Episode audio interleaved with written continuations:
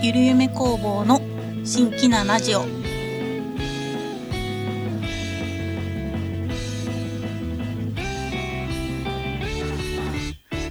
どうも、はじめましての方ははじめまして。そうでない方はこんにちは、こんばんは、おはようございます。ゆるゆめ工房の新規なラジオパーソナリティのゆるゆめ工房のゆるゆめぽんです。ここ最近ますます寒くなってまいりましたが、皆さんは平気でしょうか？私はね、全然平気ではございません。寒いのが大の苦手で、家の中で毛布をかぶって極力外気に触れないように努めております。そしてね、この時期一番辛いのがパソコンの作業だったりします。エアコンのない部屋の窓際にパソコンを置いているので死ぬほど寒くて作業が進む全然全然進みませんあったか対策は皆さんどのようにしているのでしょうか？切実に教えてほしいのですが、冬込みがあるんで弱音を吐きながら耐えるしかありません。頑張ります。それでは寒さに震えながら新規なラジオ始めましょう。最初のコーナーはこちら。ちょいと気になるモノコさん。このコーナーは最近私ゆるゆめぽんが気になっていることをのんびりおしゃべりしていくコーナーです。今回気になったものはボードゲームカフェパスボリューム2です。皆さんはボードゲームや TRPG をするときにどこで遊んでいらっしゃるでしょうか？もちろんお友達を呼んで家でなんてこともあるでしょう。でもね、ポンさんみたいに部屋が汚くて呼べない。むしろオフ会だからいいわ、ちょっとなんて人もいらっしゃるのではないでしょうか？そんな時に助かるのはボードゲームカフェやバー、プレイスペースがあるお店ではないでしょうか？私もみんなで遊ぶ時はボードゲームカフェよく利用しております。ちなみにここ数年でよく見かけるようになったなと思うんですけれども皆さんはどう思われますか？私の活動区域であります秋葉原ですけれども。初めてねゲームカフェっていうのを利用したのは秋葉集会場さんだったんですけれども当時はボードゲームメインではなくてですね携帯ゲーム機が知るというか、まあ、のモンハンサードとかなんかそそこら辺がすごい流行っててみんななんかモンハンばっかりやってたなっていうイメージがあるんですけれどもあったんですけれどもそれがですねまあ最近になってちょっと久しぶりに行ってみようって言って行ってみるとなんとボードゲームとか TRPG をめちゃくちゃねたくさん扱ってらっしゃってねいやびっくりしました。ちなみになんか利用されている方もその時は私が行った時は、まあ、大半の方がアナログゲームをプレイされていたなっていうふうに思いました。話は変わりますがつい最近ボードゲームをして遊ぼうっていうことでお友達とですねボードゲームカフェに行ってまいりました。といってもね3連休の初日、まあ、金曜日だったんですけれどもまあ言うても金曜日、まあ、社会人みんなまあみんなじゃないけどまあ会社行っとるだろうというねこう舐めた気持ちでいたんですけれどもいつも利用しているところがなんとねことごとく満卓となっておりましてなんかね他にもこうゲーム会とかもしてあってあれ？と思って。なかなかね遊べずですね結局5軒目5軒回ったんですよ。でようやくまあ入ることができたっていう経験をしました。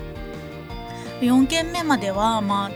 知ってるところとかもな、まあ、まあまあ馴染みのある場所だったんですけれども5軒目はもう本当に初見初めての場所でした。もうとにかくね新しいところを探すのがほんと大変でした。まあそんなね経験をしてすぐに秋葉原にありますロールロールさんに行ってまいりました。そこでとってもね興味深い本を見つけました。それはね今回気になった本のボードゲームカフェパスボリューム2です。この本は「踊っていいとも」さんが発行している本になるんですけれどもこの本なんと全国のボードゲームカフェを紹介している本となります。もっと早くに欲しかったです。全国のねこのボードゲームカフェをね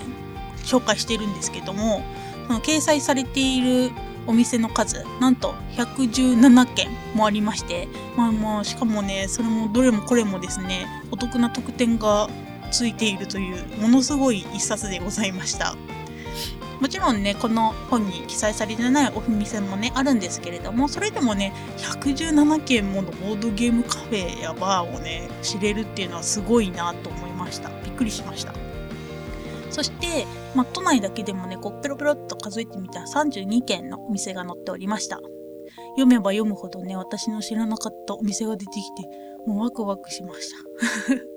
そしてね、この本をね、記載されているお店にね、この本を持っていくと、お得な特典を受けられるサービスまでついております。例えば、ドリンク1杯無料とか、マスターが選ぶおつまみ一品サービス、はたまた、ご利用料金3時間無料しかも平日は1日無料なんていうね、すごい特典がつくお店もありました。いやー、びっくりですね、ほんと。他にもね、あの、各店舗の内容もね、とても詳しく書かれておりまして、まあ、住所やね、電話番号はもちろんなんですけれども、座席数っていうものや、まあ、定休日、で、まあ、こう、飲食の持ち込み OK かどうかっていうのも書いてありますし、ここがね、なんか、あ、すごいなって思ったのが、置いてあるゲームの数何個ありますみたいなこと書いてあって本当にね参考になりました。しかもなんかカラーページ全部カラーページなんですごい見やすくていいなと思いました。ちなみにこの本の中で私がちょっと行ってみたいなと思ったお店がありまして千代田区にあります東京のねゲームバーグリグリックさんです。ねちょっと今噛んだね。ごめんね。あのねカタカナ弱いんだよ。ゲームバーグリュックさんです。このお店の特徴といいますか蜂蜜酒。ミードっていうやつですねいやゲームをイメージしたカクテル、まあ、お酒を出してくれるお店なんですけれども行ってみたい カフェはね行ったことあるんだけどバーはね行ったことないんですよ なんでね、お酒を飲みながらこうボードゲームとかはちょっとしてみたいなと思ってですね、今回ちょっと気になるお店にしました。ぜひ行ってみたいです。この本ね、本当ボードゲームカフェやバーに行ったことない人はもちろんなんですけれども、ボードカフェとかね、そのバーには結構行ってるよっていう人なんかにも参考になる一冊になるんじゃないかなと思いますので、ぜひ見てみてください。ちなみに、ボリューム2の有効期限は2018年11月24日から来年の2019年5月24日までとなっております。次回はえー、ボリューム3なんですけれども、それはゲームマーケット2019春に頒布される予定らしいです。また関連 URL はブログの方に載せておきますのでチェックしてみてください。ということで、今回の気になるモノコさんは、ボードゲームカフェパスボリューム2でした。こっそり教えたい。このコーナーはゆるゆめぽんが皆さんに TRPG やボードゲームを含める卓上ゲームを勝手におすすめするコーナーです。今回のおすすめするゲームは有限会社ジャンクション様から発売されております応募編集長です。笑いのツボが浅い私にはかなりツボに入った大喜利系のゲームとなっております。つい最近遊んだんですが面白かったんでおすすめしようと思います。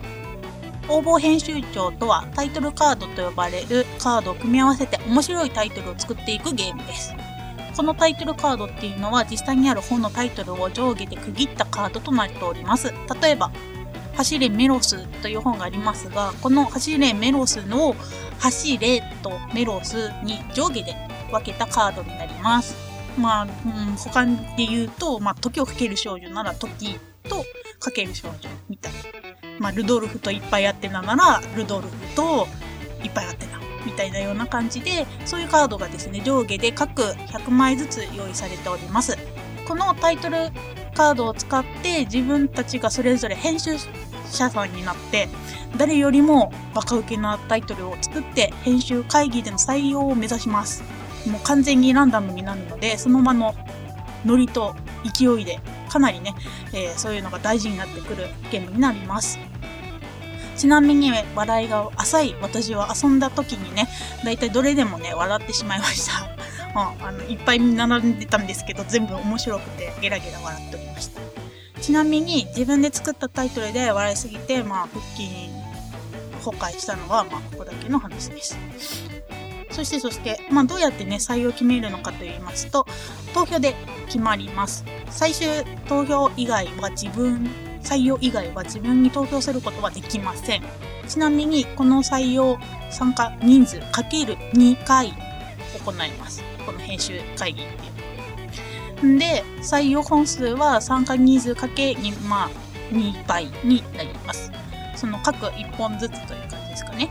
で、もうね、ほんと採用されたタイトルをこう並べて置いておくんですけれども、ものすごい破壊力でですね、視界に入っただけで、ツボの浅い私はですね、ずっと笑いっぱなしです。もう何回言うねんっていうぐらい笑いっぱなしになります。で、え、最終採用も基本的にはみんなで投票して決めるんですが、どうしても決まらない場合がやっぱりあります。そういう時はゲームのタイトルにもなっている応募編集長の登場です。これはじゃんけんで決めるのですが、じゃんけんで勝った人が応募編集長になって独断と偏見で最終決定をすることができます。もちろん自分が作ったやつを採用してももちろん構いません。でも必ず採用した際には理由をきちんと説明しなければなりません。まあね、周りがブーブーブーブーね、文句言ったとしましょう。でもね、ここは応募編集長の特権です。文句言うな編集長権限だとね、一括すれば丸く収まるはずです。ということで、本当に笑いのツボが浅い人はぜひやってほしいゲームです。ずーっとプレイ中は笑いっぱなしになるはずです。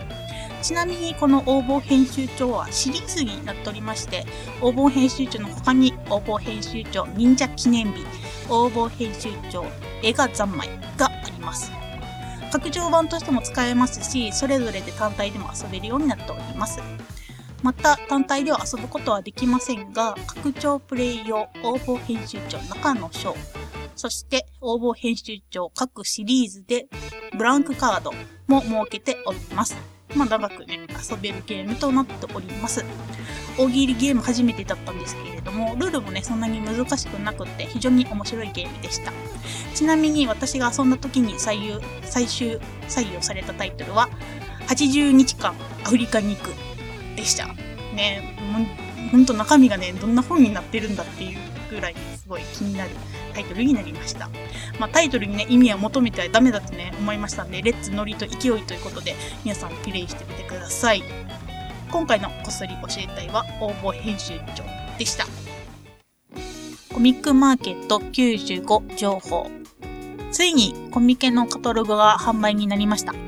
皆さんゲットしたでしょうか？そして、こんな時期なのね、と思ってしまうのですが、ゆるゆめ工房の方も無事参加が決まっておりますので、今、のらりくらりと準備を進めております。そしてようやく新作の缶バッジ第5弾6種類の方も完成いたしましたので、ここにご報告いたします。今回書いたものは、グール、ガグ、ズーグ、顔のない黒いスフィンクス、ブルトゥーム、そしてビアーキーとなっております。今回ね、結構書くのにですね、苦労した 感じというかもうほんと難産だったんですけれども、ようやく完成いたしました。よかったら、えー、会場の方で缶バッジ見に来てください。価格は1個200円となっております。そしてそしてそして、今回なんなんとなんとなんと、缶バッジがめでたく30種類を突破いたしました。いやー、よく書いたよ。よく30種類も書いたよと褒めたくなります。というか褒めてください。ね、めっちゃ厚かましく言ってるんですけれども、まあ、きっとね、会場で缶バッジ30種類並べると思うんですけれども、かなり圧巻になるんじゃないないんだろうかと思っておりますので、よろしくお願いいたします。あなたの推し写真、神話生物がいれば嬉しいなと思う次第です。ちなみに缶バッジで一番気に入っている子っていうのがですね、クラウドビーストという雲の形をした神話生物です。ドリームランドにね、いるんですけれども、説明文にですね、バカではありますが、根気があって、ハンティングが上手ですなんていう風に書かれちゃっているところがもうなんかね、つぼっちゃって なんだここいつみたいになってですね、まあ勢いで書いたんですけれども、なんとなく書いたんですけれども、すごく気に入っております。まあね、そんな困難な感じなんですけれども、よかったらそっちの方も見てみてください。ということで、新作情報でした。他のもね、あの、ま、今、ちょびちょび作ってるんですけれども、ま、次回の放送でお話しできればなと思っておりますので、よろしくお願いいたします。そして、そして、そして、そして、そして、肝心のサークルスペースですが、2018年12月30日、冬込み2日目日曜日になります。西地区ラリルレロのレ、ひらがなのレ、レ14の A となっております。よろしくお願いいたします。皆さんに会えることを楽しみにしております。というわけで、コミックマーケット95情報でした。ラストです。今回の放送はいかがだったでしょうか？毎回ね、滑舌悪くカミカミですが、最後まで聞いていただけたなら嬉しいです。今回ご紹介したものはブログで関連 URL を載せておきますので、よかったらそちらの方もチェックしてみてください。また、Twitter の方もよろしくお願いいたします。Twitter ID は、アットマーク、yuruyuame、アットマーク、ゆるめで出てくると思います。冬コミが終わるまではしつこく宣伝しますので、ほんとごご了承いただければと思います。よろしくお願いします。そして、そして、そして、毎回言っておりますが、よかったら Twitter にて、ハッシュタグ、新規なラジオで感想を書いていただけると、もれなくテンションが上がって作業が進むと思いますので、よろしくお願いいたします。ブログの方でも感想いただけると嬉しいです。それでは今回はこの辺で終わりにしたいと思います。最後まで放送を聞いてくださってありがとうございました。それでは次回までお元気で。バイバイ。